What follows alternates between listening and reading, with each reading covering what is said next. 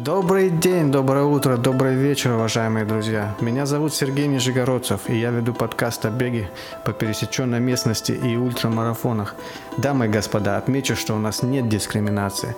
Добро пожаловать на мой подкаст «Тропиночный бег», независимо от того, по какой поверхности вы бегаете. Будь то тропинка в лесу, асфальт в городе, резина тредмила или даже поверхность воды. Мне абсолютно наплевать, если вы не бегаете огромные дистанции в свободное время. Даже если вы просто автобусной остановки периодически бегаете, то этот подкаст для вас. Абсолютно не важно, где вы слушаете мою неформальную передачу. На тренировке, на работе, в машине, в метро, на лекции, поедая пельмени. Если вы не верите в дурацкие мифы, что бег вредит коленям или что бег для молодых и здоровых, то вы слушаете правильную передачу. Итак, начнем. Здравствуйте, уважаемые слушатели! Сегодня у нас эпизод 37 подведение итогов четырехдневного ультрамарафона в Крыму под названием Кремия X-Run. Сегодня в студии Виктория Золина, Денис Сапоненко. Мы втроем стартовали этот забег в Крыму. Погода просто пела, было все великолепно. Делимся своими ощущениями на этом забеге, который организаторы называют Stage Race. Были разные забеги, но вот именно Stage Race был четырехдневный. Встречайте. Здравствуйте, уважаемые слушатели! Сегодня мы будем разговаривать о трейл-раннинге, в частности, в Крыму. Э, сегодня у меня в гостях Виктория Золина. Привет, Виктория. А, всем привет. В общем, э, с Викторией я познакомился на трейле, уже будучи на четырехдневном ультрамарафоне в Крыму под названием Crimea X-Run. В общем, как оказалось, мы почти земляки с Викой. Вика, ты изначально да. из Хабаровского края, да? Да, я с Дальнего Востока, из Хабаровского края. Ну, там небольшой городок под Хабаровском. Угу. А живешь сейчас в Новосибирске, я так понимаю. Да, с 2008 получается уже 11 лет Живу в городе Новосибирск. И там же тренируешься бегом, да? А бегом тренируешься на постоянной основе или так, там летом тренируешься, зимой тренируешься? Какой Нет, я тренируюсь всегда, а, просто тренировки отличаются в зависимости от сезона. То есть зимой я а, ухожу в межсезонье, но это последние два года. Раньше я и зимой бегала, и в соревнованиях участвовала последние два года решила, что а, зимой травмоопасно, и, ну, в общем, оно мне не нужно. И в это время я восстанавливаюсь, готовлю мышцы, которые потеряла все за сезон. Вот делаю такой упор больше на силовую подготовку, но бегать не перестаю, просто не участвую в соревнованиях. Угу. Ну и тут еще такая особенность, что ты постоянно в кетосисе, да, какие-то диеты, да. называемые, применяешь. Для тех, кто не в курсе, это когда ты как можно больше ограничиваешь по, по усваиванию углеводов, то есть углеводы вообще не ешь, в частности, что такое углеводы, это там сладкое, а, овощи, некоторые, типа помидоров, фрукты, практически все. Ну, в общем, а, так, а, то, что нужно как бы человеку для счастья, ты не употребляешь. Не употребляю вообще. То есть э, не то чтобы некоторые, я практически не ем овощи, фрукты не ем вообще никакой сахар, никакие зерновые, бобовые. Я практически не ем овощи. У меня диета сейчас очень похожа на что-то типа вот кето-карнивор, если ты слышал. Но изначально я пришла, да, в кето и mm-hmm. допускала какие-то овощи, огурцы там зеленые, крестоцветные и так далее. Но со временем оно как-то вот ушло, потому что вот отпала необходимость, наверное, организм перестал хотеть. Ну, это долгая история, об этом могу говорить бесконечно. Поэтому я бегаю не короткие дистанции, а длинные. Там, где нужна выносливость, где организм готов э, использовать жир, а, расщепляя его на кетоны, да, и для того, чтобы mm-hmm. давать мне энергию. Потому что я думаю, что какие-то короткие, быстрые, ну там, а-ля спринт, забеги, мне, наверное, все-таки с такой диетой будет сложно. Ну, я, в принципе, не профессиональный спортсмен, я любитель, и у меня, так сказать, в анамнезе-то особо спорта и не было. Это вот последние шесть лет – я очень сильно увлеклась бегом. Вот, и поэтому это питание мне помогает. То есть я могу бежать длинную тренировку, 3-4 часа, абсолютно ничего не ем, не перекусываю, только пью воду. И мне это позволяет ну, дольше бежать. То есть я более выносливая стала вот с изменением в своем питании, потому что на таком питании я год. То есть до этого это был углеводный обмен. Я ела углеводы, я питалась на дистанции гелями, постоянно пила вот эти изотоники, все, что предлагают а, организации всех, организаторы всех этих мероприятий. Фрукты, шоколад, сухофрукты и так далее. Да. Ну, кстати, я хочу сказать, что на третий день а, я таки съела арбуз на дистанции, вот именно в Крыму, угу. а, потому что вот эта неудача второго дня, а, я запереживала, что может быть дело как раз-таки в питании, попробовала поменять. Вот. И третий, четвертый день я на пунктах питания употребляла углеводы, те, что предлагали организаторы. Но на геле я так и не решилась, потому что все-таки этот сахар, он меня ну, по-прежнему пугает. Угу. Но арбузы, а, виноград, вот это вот я стала есть. Ну, по поводу того, как, как прошли старты, э, нужно сделать как бы как такой апдейт э, слушателям. Значит, было четыре дня. Э, первый, второй день я пробежал, третий, четвертый день я решил даже на старт не выходить. По причине, ну, я объясню причины позже.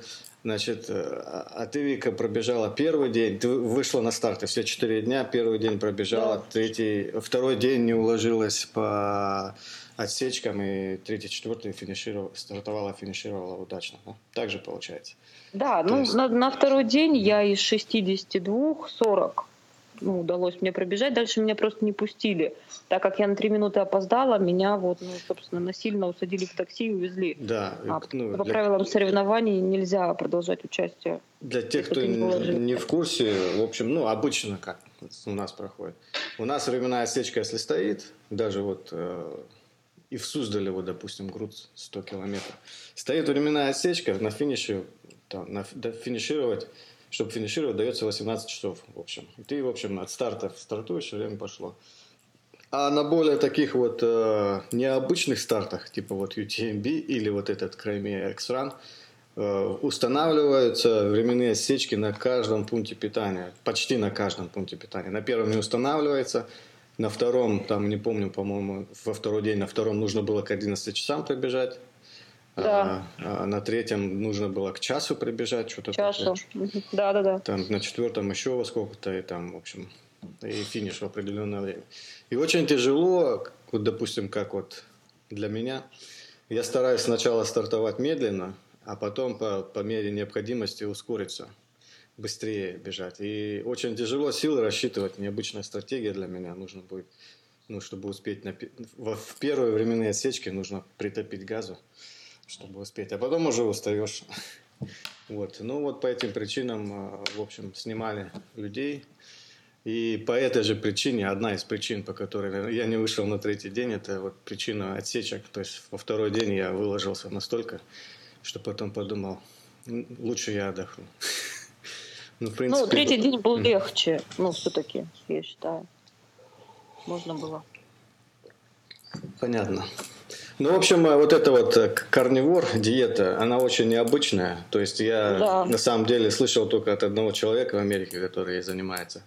И у него такое направление, что он а, чуть ли там не полусырое мясо ест. То есть вот когда он стейк ест, он старается да, есть да. органическое мясо и старается его не прожаривать внутри, чтобы оно было красненькое, потому что там все витамины и минералы угу. полезные, которые улетучиваются, если термическую обработку сделать полностью.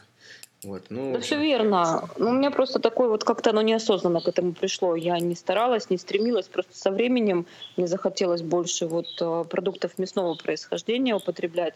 Ну, как бы я иногда, конечно, ем, бывает, огурцы и вот что-то такое, травку какую-то там, листья салата.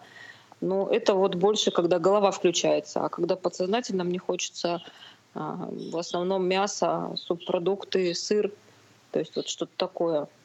Растительной угу. пищи как-то вот уже просто перестало хотеться. Ну а как там давление, холестерол, нормально?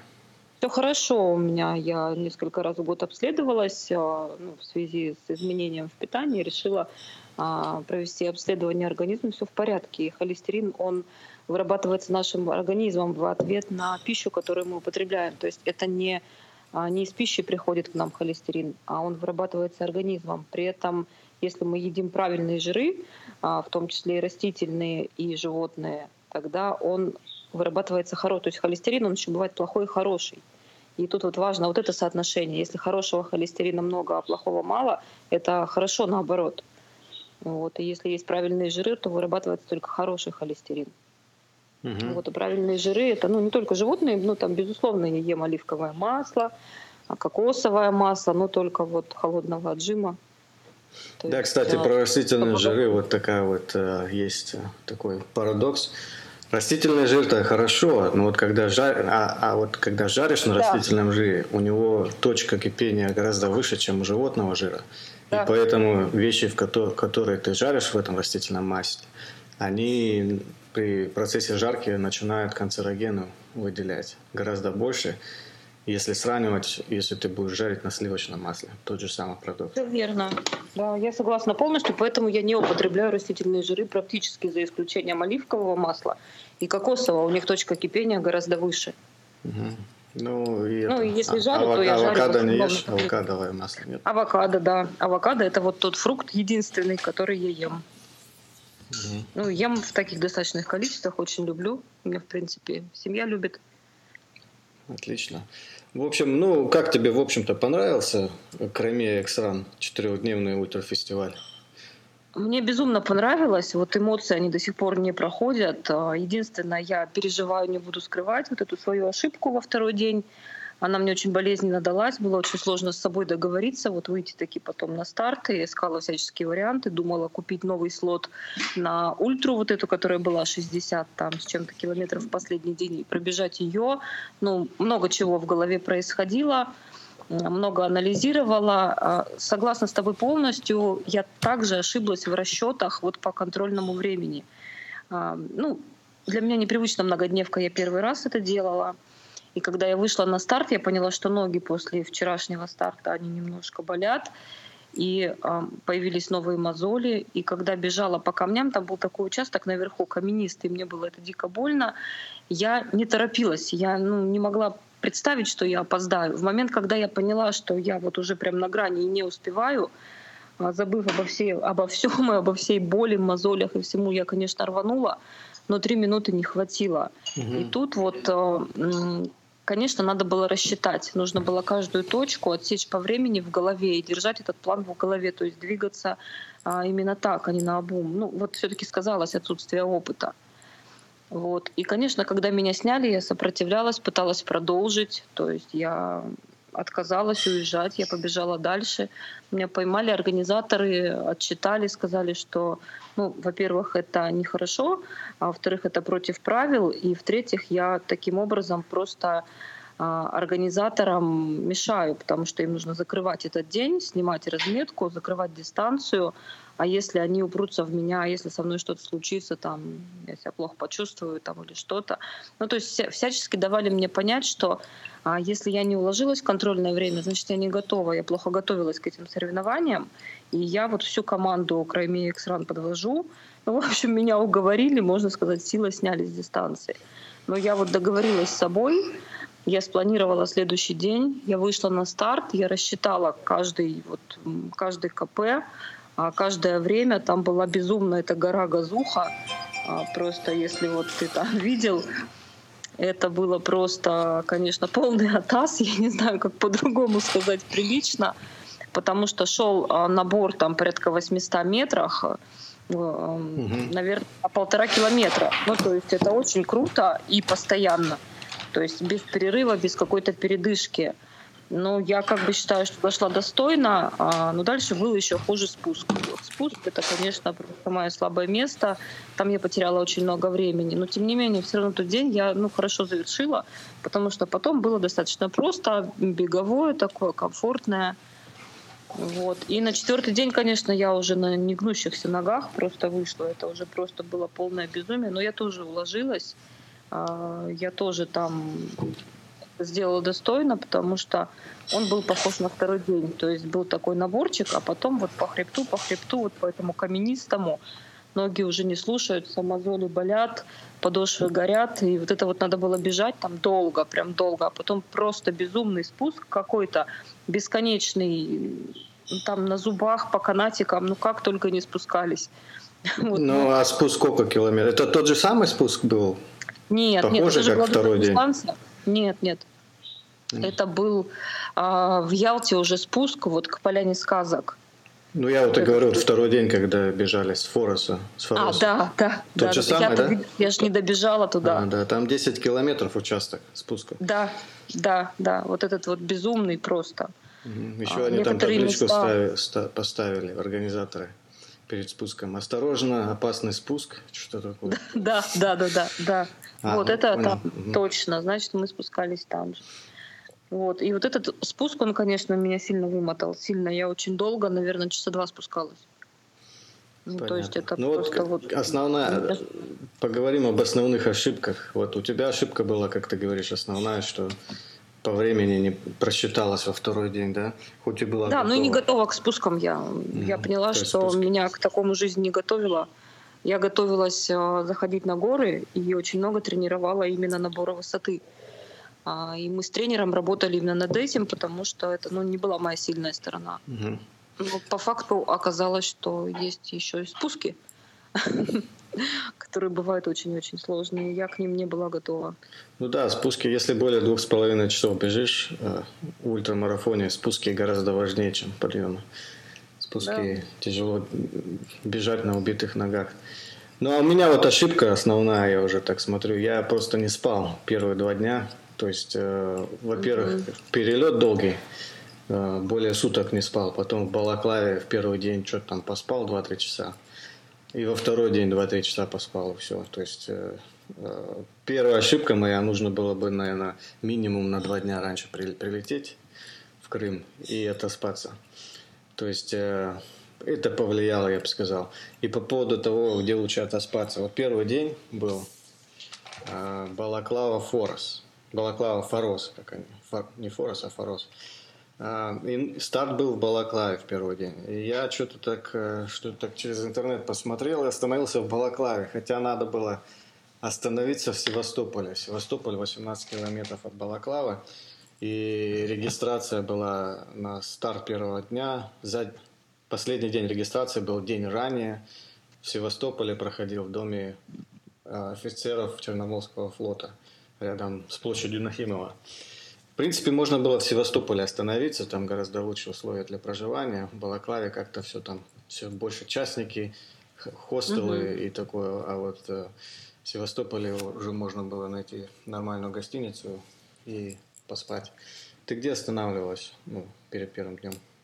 Я вообще жила в Ялте все Ого. время практически. И Единственный раз это вот когда мы прибежали в Форос, после первого дня я заночевала в Форосе. А, Ну, я так и планировала, потому что там был старт затем очень ранний, и мне не хотелось эм, а, вот это вот передвижений. И кроме того, а, мои друзья, они также остановились в Форосе, они уже опытные участники соревнований, они участвуют уже в третий раз. И Лена Лихачева вот во второй раз выиграла гонку в категории мастерс, ну то есть 45 плюс. Это вот а, Лена и Виктор Лихачев, мои друзья. И они привозили с собой массажиста, то есть человека, который делал массаж после гонки. И то есть они мне пообещали, так сказать, местечко а, на кушетке у массажиста, поэтому я, собственно, вот из-за них. Ну, это было стратегически верное решение. Слушай, крутая что- организация со своим массажистом. Там, кстати, были массажисты после Да. финиша, но когда я прибегал, там уже очередь была на два Да. часа, я уже не стал. Была очередь. Реши- И решено я знала, записывать. что так и будет. Да, мне ребята предупредили, что это очень важно, потому что ну, ноги, они нужны каждый день, и нужно их восстанавливать. И, ну, там, безусловно, ребята, команда, которая массажистов работала на поляне, на стартовой финишной, они там минут по 20 работали, а со мной работал массажист час. Ну, то есть Мгм. надо понимать, что это была такая более глубокая работа, хотя у ребят на поляне были какие-то вот такие аппараты, о которых очень хорошо отзывались затем а спортсмены, которых я на дистанции встречала, они говорили, что настолько глубокий идет массаж, что вот этих 20 минут вроде как хватает. Ну, тем не менее, все-таки человек, который с опытом, он посмотрел, он сразу увидел слабые места мои и сказал, что там будет болеть, как это вот, ну, там нужно будет вести себя на дистанции, что какие мышцы могут сводить и так далее, и так далее. Ну, и там что-то расслаблял, ну, я не очень в этом А мышцы сводила у тебя на дистанции? А у меня сводила после. На дистанции не сводила. Вот когда он работал со мной, он сказал, что вот эта мышца, где м, надкостница проходит, вот она там у меня вся забита, и могут быть проблемы. Очень долго он с ними работал, чтобы у меня на следующий день вот, э, э, не свело, потому что я, когда бегу, я вот все-таки пальцы включаю. То есть, когда на спусках, на подъемах я пальцами работаю, и это вот эту вот разгибательную мышцу, которая разгибает пальцы и стопу, угу. она очень сильно напрягает вот мышцу, которая проходит по надкоснице. И могут быть проблемы, и он мне их обещал. Ну, фу ничего не случилось, потому что, видимо, я просто не дошла эту дистанцию до конца, ту длинную на второй день, потому что, ну, меня сняли. А так, возможно, он мне предрекал там исход в конце, что у меня эти мышцы будут сводить, но я была готова, я взяла с собой магнезию, солевые таблетки. Хотя я вообще не страдаю, то есть у меня вот таких проблем нет. Меня не сводит ноги на дистанциях. А, давно-давно когда-то я что-то подобное испытывала на первом марафоне – Сейчас нет, я не жалуюсь на это. Вот. Но тем не менее он ставил на ноги, и я чувствовала работу. Конечно, массаж это большое дело, это нужная вещь, она помогала мне восстановиться. Мне сразу сказали, важно не как я буду проходить дистанции, а как я буду восстанавливаться между ними. То есть ну да, такая да, это важно. подготовка. Да. Ну, в общем, организаторы организовали а, ужины или а, для кого-то обеды, для кого-то ужины после каждого для кого финиша. Как, да, да, для кого как, кто как прибежит. А, значит, э, самое лучшее, вот, что мне понравилось, это Форос. Да. Ужин в Форосе. Форос это санаторий, там мы останавливались, ну, финиш был возле санатория Форос.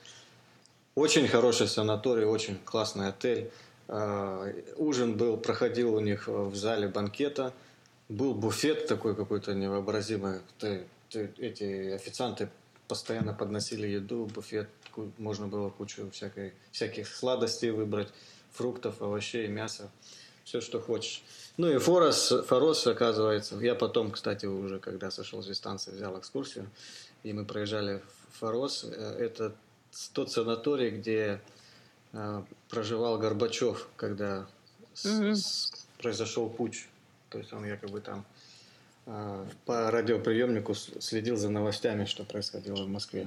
Ну, в общем, не зря он там останавливался, очень хорошее место. Э, и, в принципе... А, согласна, всем понравилось. Твои, твои знакомые хорошее, хорошее решение приняли, остановившись там. Но, есть одно но. Очень много людей жаловалось, что оттуда такси невозможно заказать.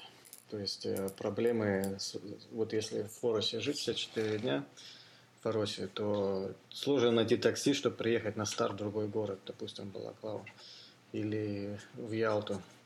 В общем, ну вот основная проблема. Как, кстати, твои друзья этот вопрос решали, не знаешь? А мы, и они, и я, мы только одну ночь переночевали в Фаросе. Угу. Все остальные дни мы жили в Ялте. То есть первый день мы с Ялты уехали а, в Балаклаву. Угу. Меня отвезла подруга. То есть мы взяли автомобиль на прокат. Ну, изначально мы так спланировали все путешествие. Прям в Крыму на прокат дают машины? Да, прям в аэропорту. В Симферополь мы прилетели. А, там прям, ну, очень несколько, несколько компаний, прям несколько стоек, я уже не помню, две или три, предлагающие такие услуги. Очень удобно, потому что со мной приехала семья и друзья, вот, и они путешествовали, пока я бегала по Крыму, смотрели достопримечательности и так далее. Вот, э, то есть мы приехали в Балаклаву, оттуда я прибежала в Форос, ну, естественно, там остановилась, переночевала. С утра с Фороса стартовала, ну, должна была финишировать в Ялте там ногами, да, но в итоге я финишировала, а меня привезли организаторы на такси, но тем не менее я приехала в Ялту, то есть там, где мы и проживали. С Ялты мы уехали, убежали в Грузуф. В Грузуфе меня также встретила подруга на автомобиле, там 14 километров, не очень далеко от Ялты. Угу. И на следующий день старт опять был э, из Грузуфа, она меня с утра увезла. Ну, то есть таким образом было спланировано. Но мы изначально так планировали, потому что Ялта предлагает больше всего предложений доступных, комфортных. Я понимала, что мне необходимо будет восстанавливаться, то есть где-то отдохнуть, поспать. Ну и, как я уже говорила, была к друзьям привязана так сказать, к массажисту, который угу. жил вместе с ними. Вот поэтому под них подстраивалась. А, а в Ялте ты где останавливалась? В каком отеле? А мы снимали гостевой дом, называется Монпансье. Это недалеко от Поляны сказок. Да, ну так, такой достаточно демократичный по цене, ну тем более вне сезон, очень комфортный по условиям. А, безусловно, нам хотелось в Поляне сказок но так как я, у меня в процессе подготовки случилась там небольшая проблема со здоровьем, я два раза мне приходилось прерывать тренировки и ложиться на операции, и я не до конца была уверена, что я поеду на старт. Ой-ой-ой, еще Хотя... операция. И ты все-таки да, поехала. Да, ну это был старт, а, который я давно хотела пробежать, и организаторы напугали, что это последний раз. Кстати, до сих пор пугают. Ну вот как-то ты знаешь, ты же был на ужине на последнем? Они да, это мне вот вторая вещь, которая больше всего понравилась на этом забеге. Это ужин в интуристе угу. в городе Ялте. Заключительный. Пришло там, по-моему, человек 600 бегунов. Да. Э, тех, кто поддерживал бегунов. Выступал министр спорта Крыма, Крыма на сцене. Это я помню. И, в общем, буфет был тоже такой, еще даже круче, чем в Фаросе. Да, а, неплохо было. Вино лилось рекой первых полчаса только, потом его все выпили. Ну, а пиво так и до конца можно было набирать. Да, спортсмены. Без этого никак. Ну, тем более. Изотоник. Изотоник, точно. В общем, да, они сказали, что это последний, как бы, возможно, последний крымский забег, по крайней мере, в том формате, в котором есть. Но будем надеяться, что нет, потому что я хотелось бы, конечно, вернуться. На, на настоящий момент это один из лучших стартов, в которых я поучаствовал. Угу. Очень сильно понравилось. Хотелось бы еще раз приехать. Ну, может быть, даже не на 4 дня, может быть, там также пробежать где-то два дня или, или даже один день вот эту вот ульту побежать. Ну вот, кстати, а, я же там, когда меня снимали, общалась с организаторами, и они сказали, что одна из версий, вот, что они планируют сделать нечто похожее, но это будет не в формате стадийной гонки, как угу. это было пять лет, а это будет ну, одна большая ультра. Возможно, это будет даже вот эти же 160 километров, но угу. они будут за один раз, потому что ну, достаточно сложно вот эта вся организация происходит. Именно старт в одном городе, финиш в другом. Там нужно всех бегунов встретить, нужно там накормить и так далее, и так далее, массаж. Вот. И, и скорее всего, будет ну, какой-то вот однодневный формат, ну, может быть, не однодневный, там, да, кому понадобится, может быть, больше времени на 160 километров. Ну, 36 может часов быть, минимум, наверное, вот, по таким вот, э, по, как сказать, наборам высоты в американских забегах здесь ну, 36 часов это вот самая быстрая гонка, а обычно там 48 часов даже дается. Да, я думаю, что вот где-то 48, потому что а, у нас на Алтае, ну, у нас в Сибири проходит гонка тоже похожая, и 110 километров на них давалось 36 часов, но там набор высоты достаточно большой, плюс горная болезнь. Угу. Вот. И, конечно, спортсмены хорошо подготовленные укладываются, кто менее подготовленный, ну, просто физически не могут, потому что я бежала в этом году 74 километра, и я это сделала за 20 часов. 20 часов я преодолевала. Да. Ты, кстати, часов. рассказывала там, высота была сам, над уровнем моря, что 3700 метров, да? И да, да. Постоянно да. хотелось спать тебе. Горная болезнь была, да. Вот поэтому, ну, тут, конечно, в, Кры- в Крыму горной болезни нет, потому что ну, не на такую большую высоту поднимались. Но тут меня, конечно, добили спуски. Это вот долго времени приходится их преодолевать. Угу. А в Алтае не было таких спусков? Там был он один такой угу. вот. Ну, как бы нет, не сравнится. Нет, это, это небо и земля. Понятно. Конечно, это было ужасно. Да, но, в общем-то, я думаю, что они продолжат, что-то будет, возможно, не стадийная гонка. Хотя я бы продолжила а, и, и закрыла, так сказать, этот гештальт, который у меня опять сформировался. А, чтобы именно уложиться в многодневку. Меня это беспокоит, продолжает беспокоить, я не могу пока с собой договориться. Вот ищу ошибки, копаюсь. Вот я бы хотела, конечно, повторить. Ну, посмотрим, будем ждать, что они предложат. Ну, спуски как, как бы не у всех получается э, тренировать. Да. Э, ну, говорят, что нужно за не нужно спуски тренировать все время, нужно только за пару месяцев до старта начинать их тренировать раз в неделю, сбегать с какой-то горы, если есть возможность.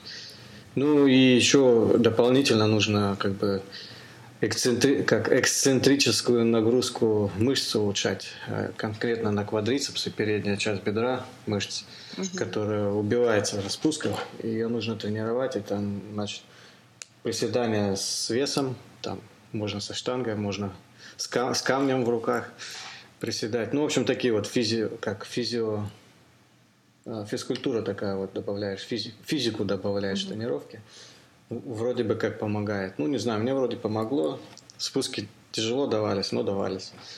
Так что... Ну, на спусках еще такой момент присутствует, помимо да, того, что мышцы там уже горят огнем и не дают именно вот эти передняя часть бедра там, при сгибании просто адской болью, но там еще психологический момент работает. Вот просто страшно. Ну, там, если помнишь, был момент, вот когда мы вместе дистанцию проходили, mm-hmm. я просто там не могла, ну вот мне просто страшно. Ага. Короче, вот, не забывай свою мысль. А, а, Денис а, уже готов с нами созвониться. Это, значит, участник, Хорошо. которому удалось пробежаться и закончить все. Привет, Денис. Слышно нас? Алло. Видимо, не слышно. А, написано, написано еще, что звонит. Сейчас он ответит.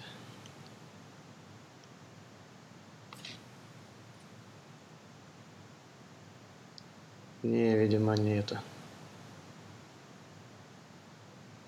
Денис подключается. Я просто хочу рассказать, мне же тоже на дистанции удалось с ним встретиться, познакомиться. И я, честно говоря, наблюдала за ним а, все эти четыре дня, потому что первое, что он мне сказал, что он не бегун. Он любитель ходить в походы, но просто так как он не встретил а, единомышленников вот, а, прогуляться по этой территории, он решил ее пробежать. Да, он, наверное, пошутил. Денис. А, ну available. А, блин. Ладно, еще раз позвоню.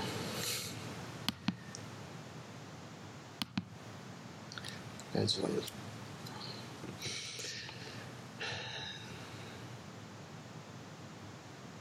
Ну что, пока дозваниваемся, что ты говорила про спуски по поводу спусков, что ну, мышцы горят? Я говорила, что есть... О, привет, Денис. Нормально меня слышно? Нормально. Ну, а, почти нормально. Хорошо. Ну, как бы почти. Эхо или что там? А, это получается эхо, как будто ты сидишь в комнате без ковров и половиков. Типа того. Я сейчас попробую переместиться. Да. Буквально. Уважаемые слушатели, с нами сейчас также Сапоненко Денис который бежал крымский забег. Ему удалось финишировать все четыре дня и уложиться во временные отсечки. В общем, герой. Да, завидуем.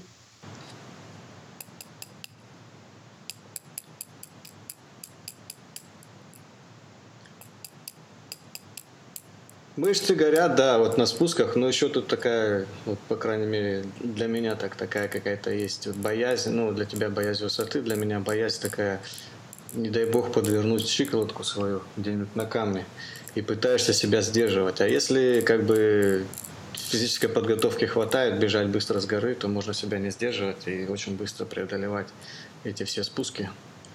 Да, мы когда вот на, на третий день с газухи спускались, меня просто ветром, наверное, вот пролетело человек 30. Как стоячую просто обошли. Я вот так даже отошла в сторону, просто пропустила, потому что я не представляю, как там такая поверхность не очень, да, она каменистая, корни, mm-hmm. и достаточно круто, как можно бежать эм, так, как это делали другие спортсмены. Ну, я просто завидую, завидую.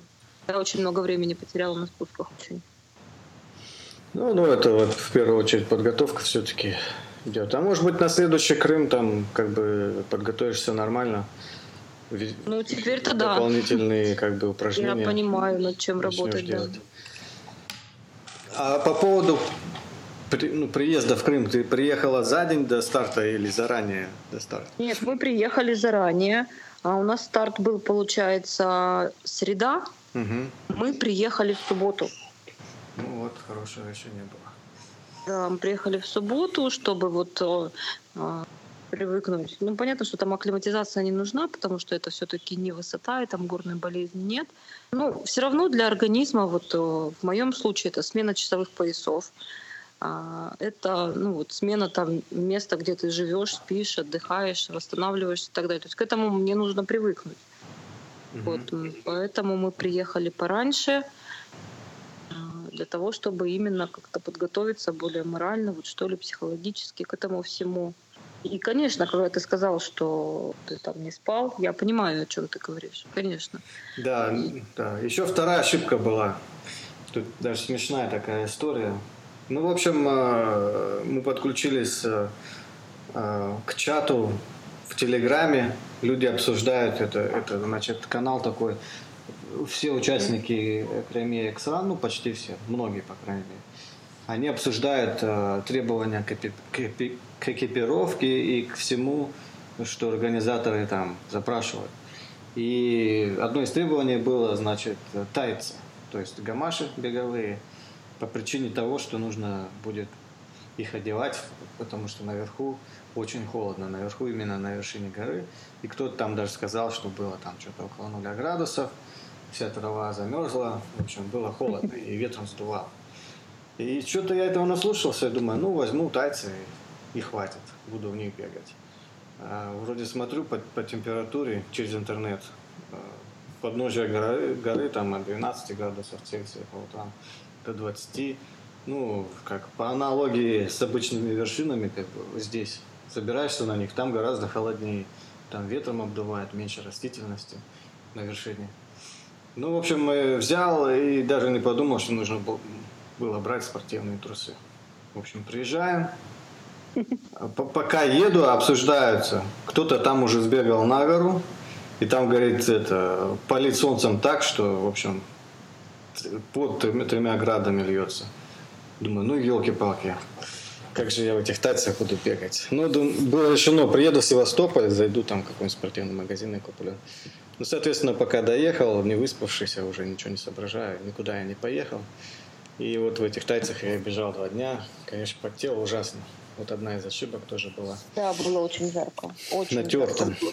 Натер ногу себе из-за этой жары и из-за тайцев. Вот если в трусах был бы, было бы, наверное, так гораздо проще было бы не бежать. Это была вторая моя ошибка. И еще была третья ошибка.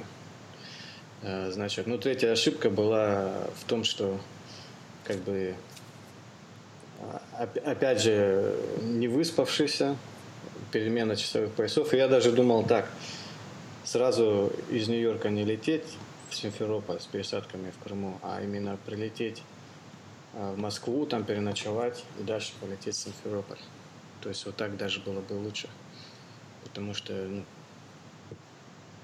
в самолете не получалось. спать. Сколько разница получается у тебя?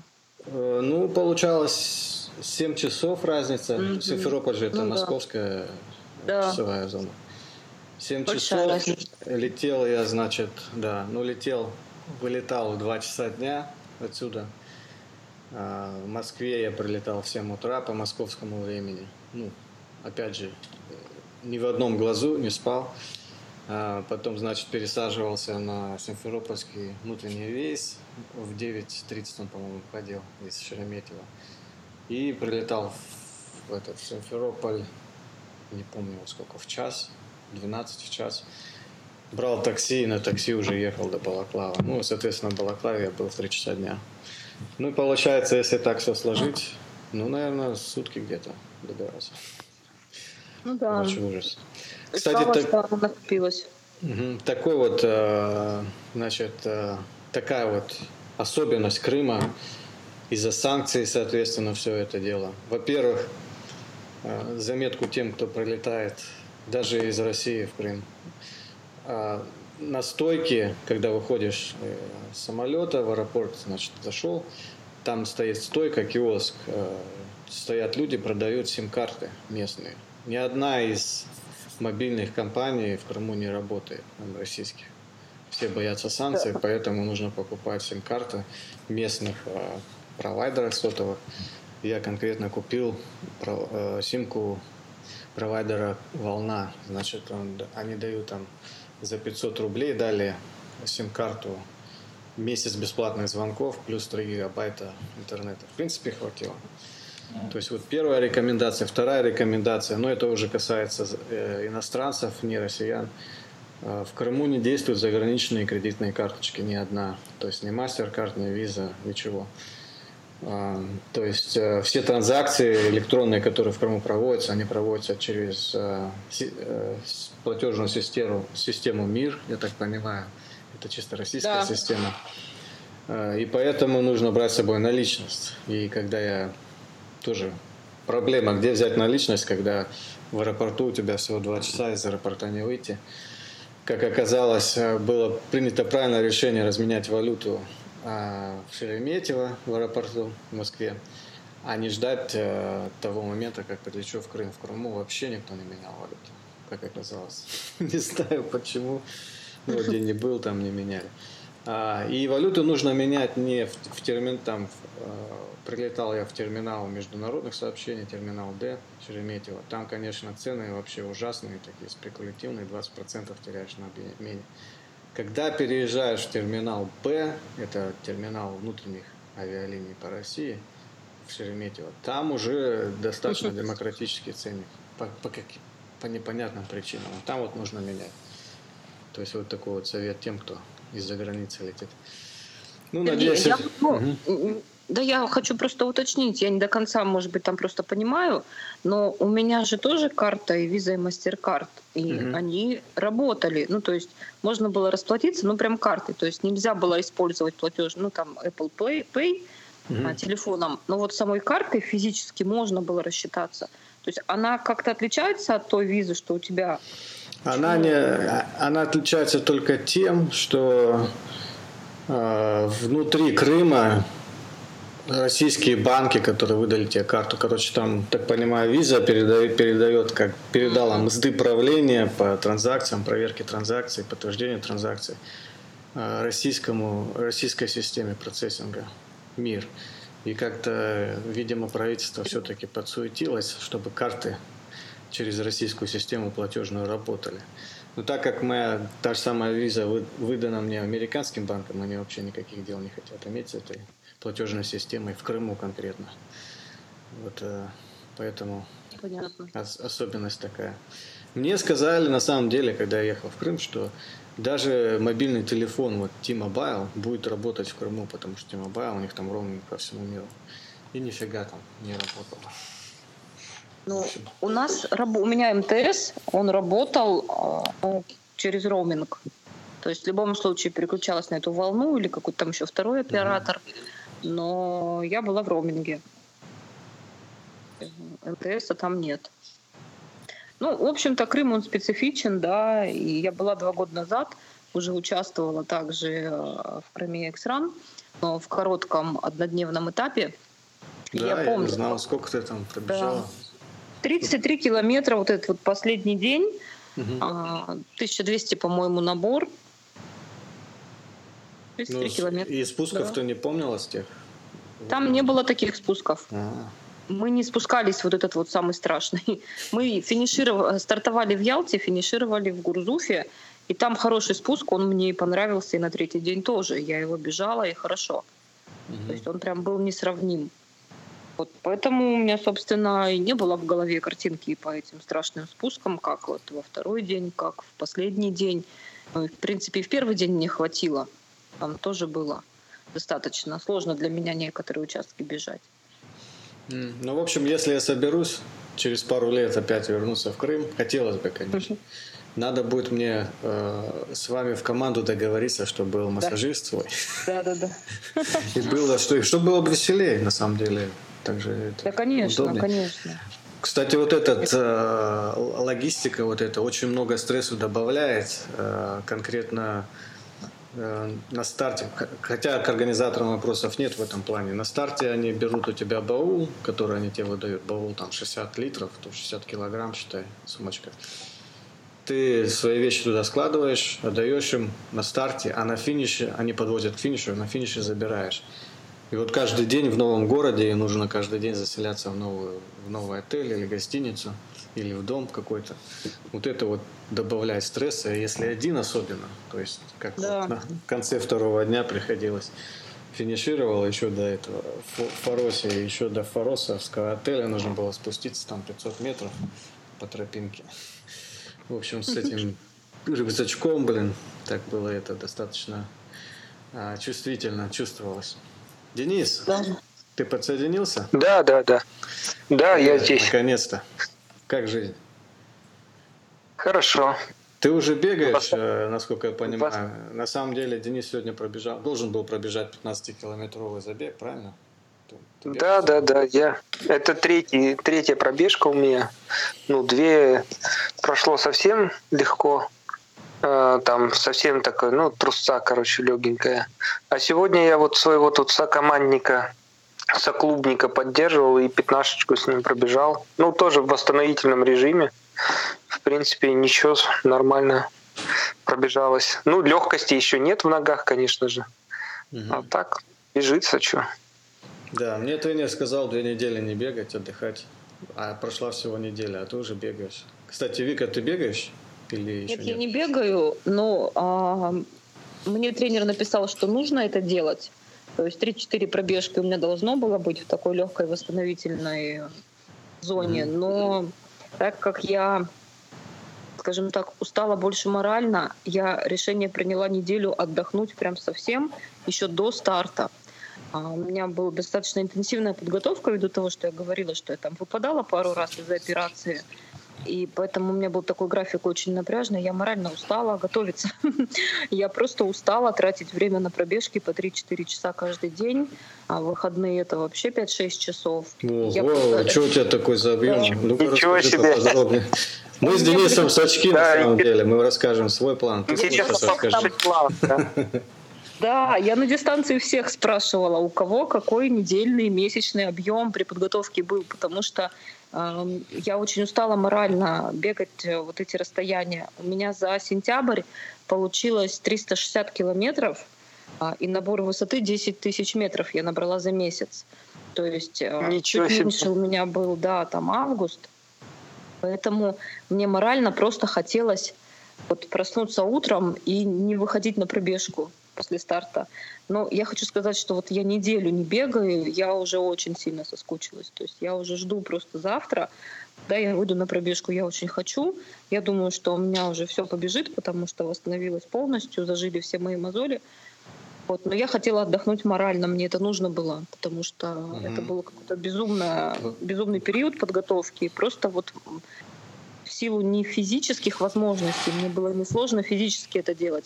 Мне было сложно совмещать а, мою работу, а, подготовку и семью, ну, которой тоже нужно время, а у меня не хватало. Вот я только поэтому. Мгм.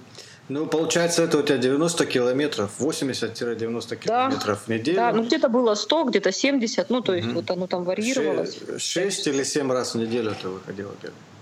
Шесть. То есть Шесть. один день подготовки мне, а, вос- восстановления э, неделю тренер писала, ну то есть нужно было, но это был день, когда нужно было, ну там либо плавать, либо ездить на велосипеде, ну то есть не лежать на диване в любом случае. То есть такой вот был Ну очень вот, в общем, активный. слушай нас, Сачков. Что у Дениса, что у меня было 4, 4 раза в неделю бег. А, И, по-моему, 50-60 километров в неделю у нас обоих. Да, Денис? Так же? Да, да. Ну, у меня еще плавание. Как бы А. я еще немного разбавлял плаванием, но у меня, да, 4 тренировки и 60 километров на бег, и в целом... А, еще самая фишка в том, что у меня практически вообще не было горных работ. Мгм. Потому что, ну, все плоское практически. Понятно. Значит, нужно добавлять плавание к обычному бегу. чтобы Да, вот в чем прям. секрет. Ну, этот... э, э, ну, это как восстановительная тренировка, да. Вообще хорошая тема. Ну, на самом деле тренировки они должны быть разнообразны. Я думаю, что плавание тут как раз оно, в общем-то, в тему. То есть ты вроде как механически работу другую делаешь, а физически, ну, все равно работают там нужные волокна, наверное, мышечные.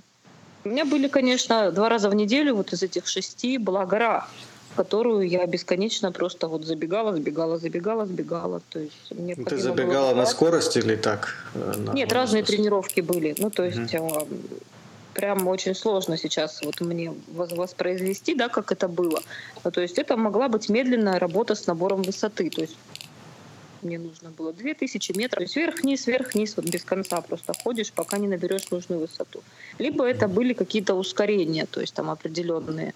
Можно было на скорости, там, по возможности, да, понятно, забегать, спускаться, забегать, спускаться. Либо это были какие-то, а, ну, типа ОФП, ну, типа там приседания, приседания, а потом бежишь в гору. Забегаешь в гору, там отжимаешься, например, или что-нибудь прыгаешь, обратно вниз бежишь. И так вот, ну, несколько каких-то циклов. То есть, ну, различные тренировки. Тренер щедра у меня на, на всякие такие выдумки. То есть издевалась как могла. Вот, поэтому два раза в неделю вот что-то такое было. Ну, один раз была, естественно, длинная какая-то, которую там километров 30 я набегала по, ну, по рельефу, то есть это не без набора высоты, но не по асфальту, то есть это какой-то лес, какие-то вот тропы. Вот, ну и uh какие-то там один-два раза скоростные работы, темповые, что-то такое. Понятно. Ну и подготовка по науке. Да, но тем не менее я вот не смогла, да, справиться с дистанцией на второй день. Ну, у тебя есть там это уважительные причины. Да. Здоровье, семья так далее. Да нет. Я думаю, что здесь вот именно спуски. Здесь спуски, и надо голову готовить. То есть там меня подвела еще голова. То есть нужно было сразу разложить и нигде не тормозить. То есть лимит был достаточно жесткий. Нужно было прям не тормозить, не опаздывать, не допускать таких моментов. И все. Ну, вообще в трейл-раннинге, да, психология одна из важных частей, составляющих. Да, нужен там трезвый ум, нужно уметь терпеть вот это все преодолевать.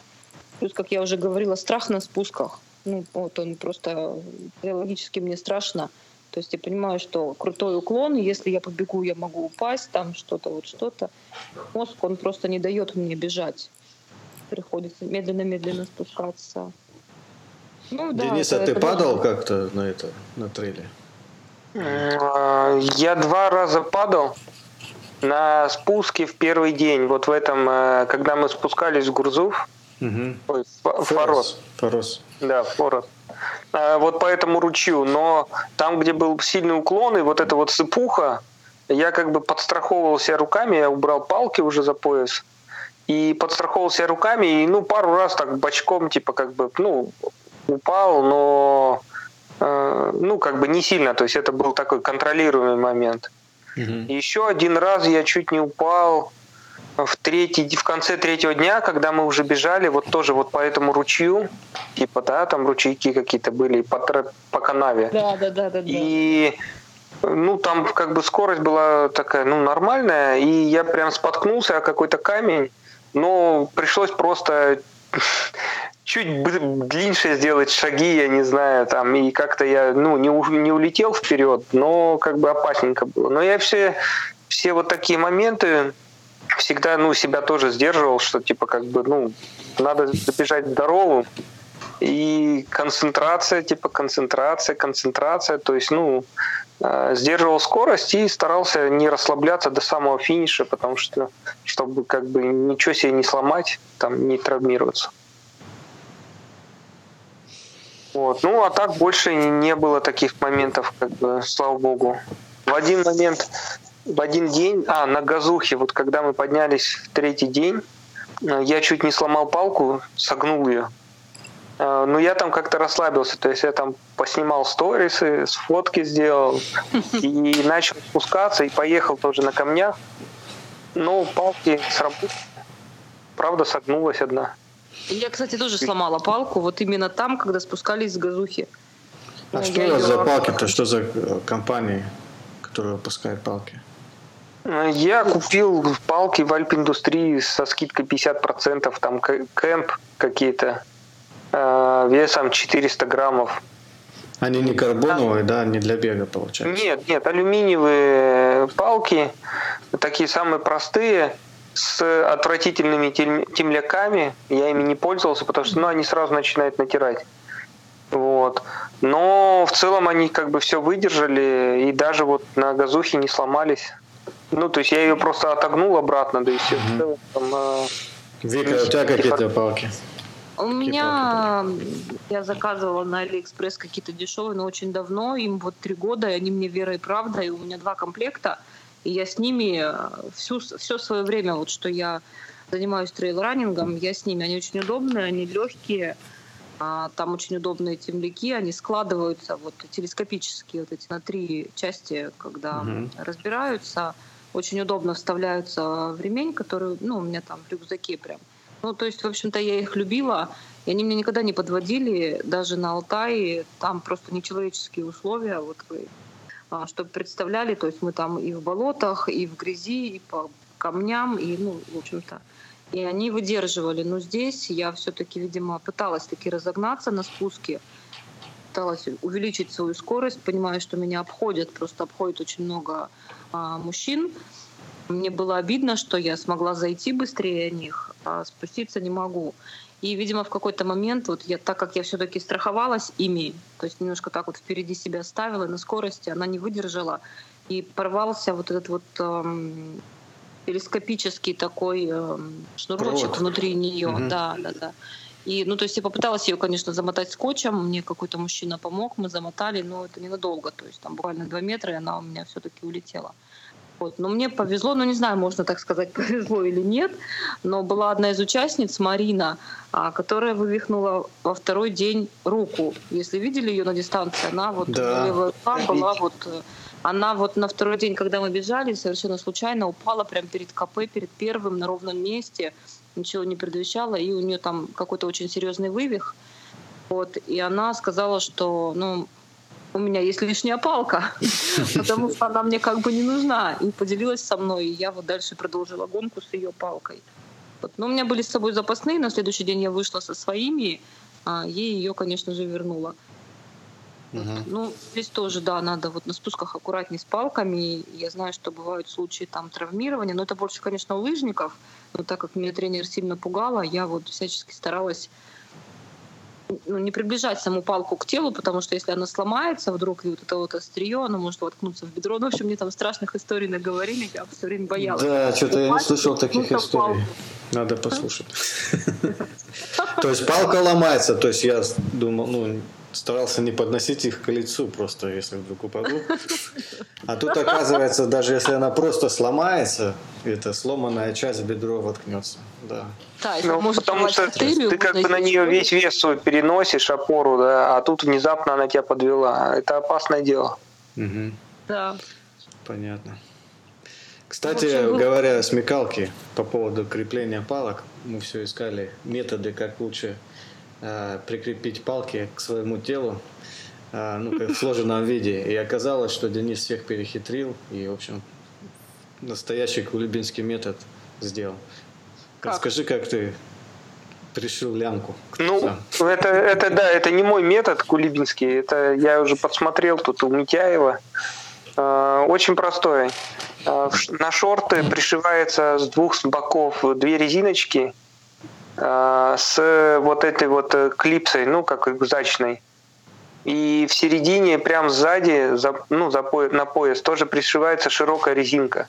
Соответственно, ты просто продеваешь палки в эту широкую резинку, накидываешь с двух концов вот эти круглые тоненькие резинки и затягиваешь, и все. И они не барахтаются, не болтаются, висят. Ты, ты прям перед стартом, за ночь до старта пришил, я так понимаю. То есть ты уже вышел на старт? Заранее, за две ночи до старта, да. Ночью пришивал. То есть на середину, в середину сзади на резинку трусов пришивается такая лямка, как бы ну, как, как лямка на, на брюках для ремня, но она широкая, по-моему, сантиметр. Она широкая, там, 8, да, сантиметра 3, и там побольше она для палок. Да, и, а вот те вот э, по бокам, которые ты говоришь, лямки, типа паракорд, э, с этим, с затягиванием, там, с карабинчиком таким, я не видел. То есть э, можно было бы даже в одну эту лямку просунуть, да? Без Нет, они болтают. Mm. А там как раз вот боковые эти резинки, они тебя притягивают к пояснице вот эти палки, и они перестают болтаться вообще. Да, ну на самом деле Короче, ну, решение классное, конечно. На самом деле, а, судя по опыту старта и финишев в этом в крымском забеге, палки всегда в руках. То есть у меня да. На старт выходишь с палками. Ну, это, кстати, это, это зависит от стиля. Я вот э, э, подсмотрел на газухе как раз, как люди спускаются и с палками. И у меня тоже стало, ну, стал пробовать, у меня стало получаться с палками. И в целом я остальные два дня, ну, полтора дня провел с палками в руках, в том числе даже на плоском куске. И нормально, у меня после этого э, там квадрицепсы не болели, ну, после спусков. Ну, Они тебя еще было, да. И тебе еще как бы было хорошо, хорошо то, что ты финишируешь и сразу записываешься к массажисту и ждешь вот. всего-то там 40 минут, да? То есть ты ну, я того... даже, даже успевал поспать, да. За счет того, что ты раньше всех прибежал. Потому что когда я прибегал, во второй день прибежал, там два часа нужно было ждать по записи. То есть я, я не стал заморачиваться.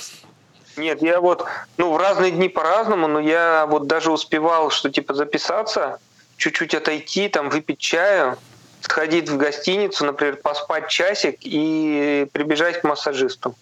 Ну, там по-разному, вот как раз как, какой был интервал, но я старался сразу после гонки поспать часик хотя бы. Но все равно метод Вики мы не, ты не перебьешь, потому что она рассказала, что у них команда друзей была, и они с собой массажиста привезли. Это вообще самая тема. Так и надо делать в следующий раз. Да, потому что без массажиста, ну, столько дней, и если нет там как бы реально ну, опыта огромного, то было бы очень сложно. А массажист меня прям выручал, потому что я даже взял этот э, валик для прокатки, ну, мышц. Угу. Фом-роллер, или как он называется. Да, Но... Да, ни разу я на нем не прокатывался, потому что массажист меня расслаблял, настолько круто, что как бы все мышцы, ну, они не были забитыми, и я себя прекрасно чувствовал. Отлично. Ну а какие планы-то? На следующий раз поедешь в Крым? Или через два года, или через год, через три, если будет? Ну, я, я думаю, может и поеду. По, по семейным обстоятельствам. Я тут с Грутом вон все думаю, что делать. А, делать. да. Я же тебя еще на Грут не уговорил. Да, Грут просто особенность в чем, что Грут там 15-17 июля. Нет, он в конце июля, 21-27, по-моему. Что-то такое. Ну вот и в эти где-то числа, ну вот в, эти, в июле, э, это триатлон в Санкт-Петербурге. И я вот как бы все разрываюсь. А, то есть ты в триатлон так хочешь уклониться? Ну, я просто хочу, да, сделать, потому что он здесь будет прямо дома, не надо никуда ехать. А, впервые в России будет Iron Man, ну, это прекрасно. Хм. Впервые в России, по-моему, был вот в Сочи, вот-вот. Нет, нет, там в Сочи это Iron Star, это другой бренд. А. Это похожая дистанция, но просто другой бренд. Ну, как вот Nike, Adidas, так, Iron Man и Iron Star. Да, и вот этот старт все ждут. У меня очень много друзей триатлонистов. Поэтому, да. Понятно. Ну, Вика, а ты как на груд собираешься или нет? Нет в планах? Я, честно, даже не думала в эту сторону. Вот прям у меня даже не было в голове этой мысли. Но теперь она появилась после того, как вы это все сказали. Я думаю, что я посмотрю, да. И, наверное, Период ну, очень удачный. Угу. Я думаю, что можно подумать да. в эту сторону. Очень много там будет знакомых бежать в этом году. Я всех уговариваю, так что пересечемся. Ну вот, в общем, а, да, уже вот прошел час, как мы общаемся. Кстати, для зрителей, чтобы понимали, у нас разница часовых поясов. У меня сейчас 9 часов утра, в Питере 4 часа дня и в Новосибирске 8, 8. часов вечера. Да. да. Так вот удалось нам созвониться. Денис даже вот э, пожертвовал своим временем восстановления сразу после старта позвонил. Спасибо, Денис. Пожалуйста. Ну все, Вика, спасибо, что Да, спасибо, время. что позвали. Да, Будем держаться на связи. Груд, Крым. Ну, да, было еще триатлон. предложение в Америке, я про него а, помню. Да, давайте, кстати, еще пару, пару слов. Предложение в Америке пробежаться. В Пенсильвании 1 июня проходит 100-километровый ультрамарафон горный. Называется End of the World. А, World's End. World's End Ultra. Да, вот так. Короче, конец утра, конца света. World's End. Конец света. У нас есть парк в Пенсильвании, который так называется где не работает сотовая связь, никто туда не приезжает, никто, никто даже не знает, что это за место такое, ну, такое затерянное э, в лесу, в горах. И, в общем, э, похожий, наверное, набор высоты, как в Крыму, даже, может быть, чуть-чуть поменьше, но за счет того, что покрытие помягче будет и грязи побольше. То есть по времени, наверное, сопоставимо, что в Крыму бежать старт и финиш, то, что а, в парке конца света. В общем, а, дело в том, что регистрация начинается, по-моему, в начале декабря, не помню какого числа, 7, по-моему, декабря или 9.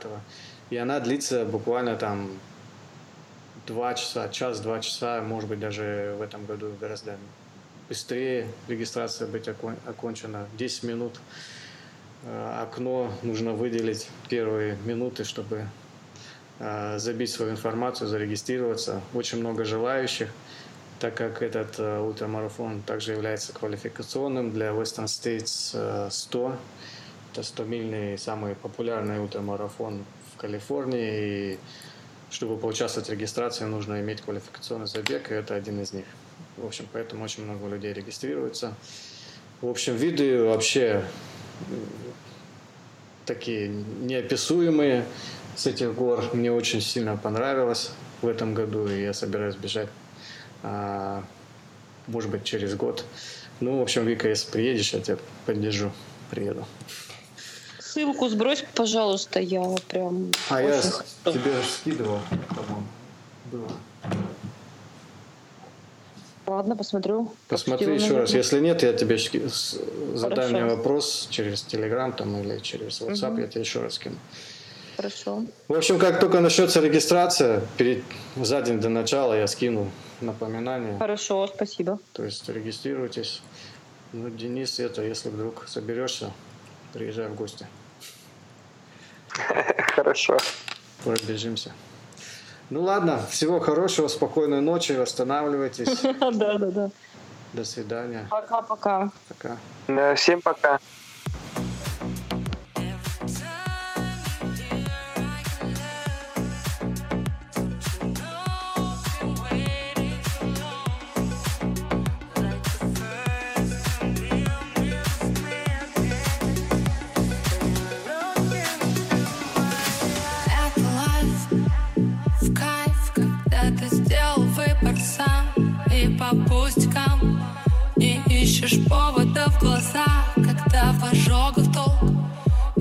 Тебя это урок Куда-то унесло. И вот ты вновь сыграл в любовь. Перезаряжай Или утопить в песках Но не позволяй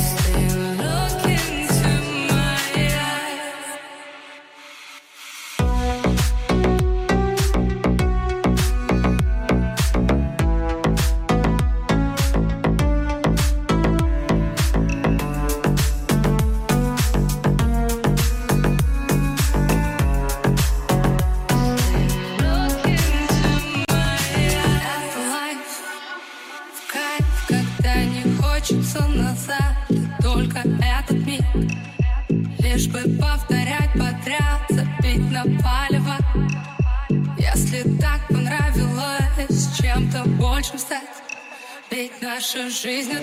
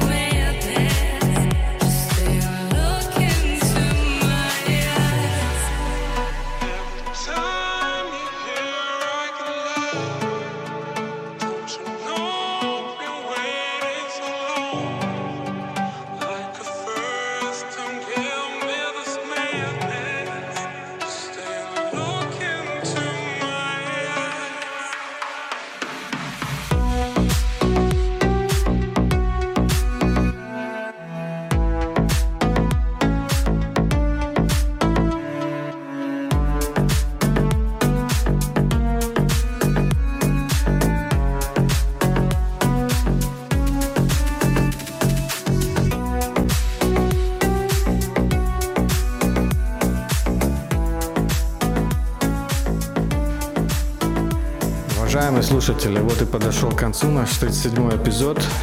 Надеюсь, вам понравилось. А, У многих бегунов начинается межсезонье, то есть каникулы межсезонные. Из-за того, что у многих холодная зима, надо восстановиться после стартов. Так что удачного вам остановления, набирайте побольше здоровья и наслаждайтесь своими беговыми тренировками в будущем. Пока-пока.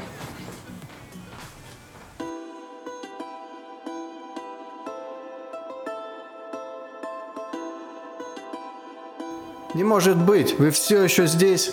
Тогда поддержите меня. Заходите на Facebook, набирайте «Тропиночный бег» в строке поиска и подписывайтесь на мою группу, чтобы быть в курсе последних событий.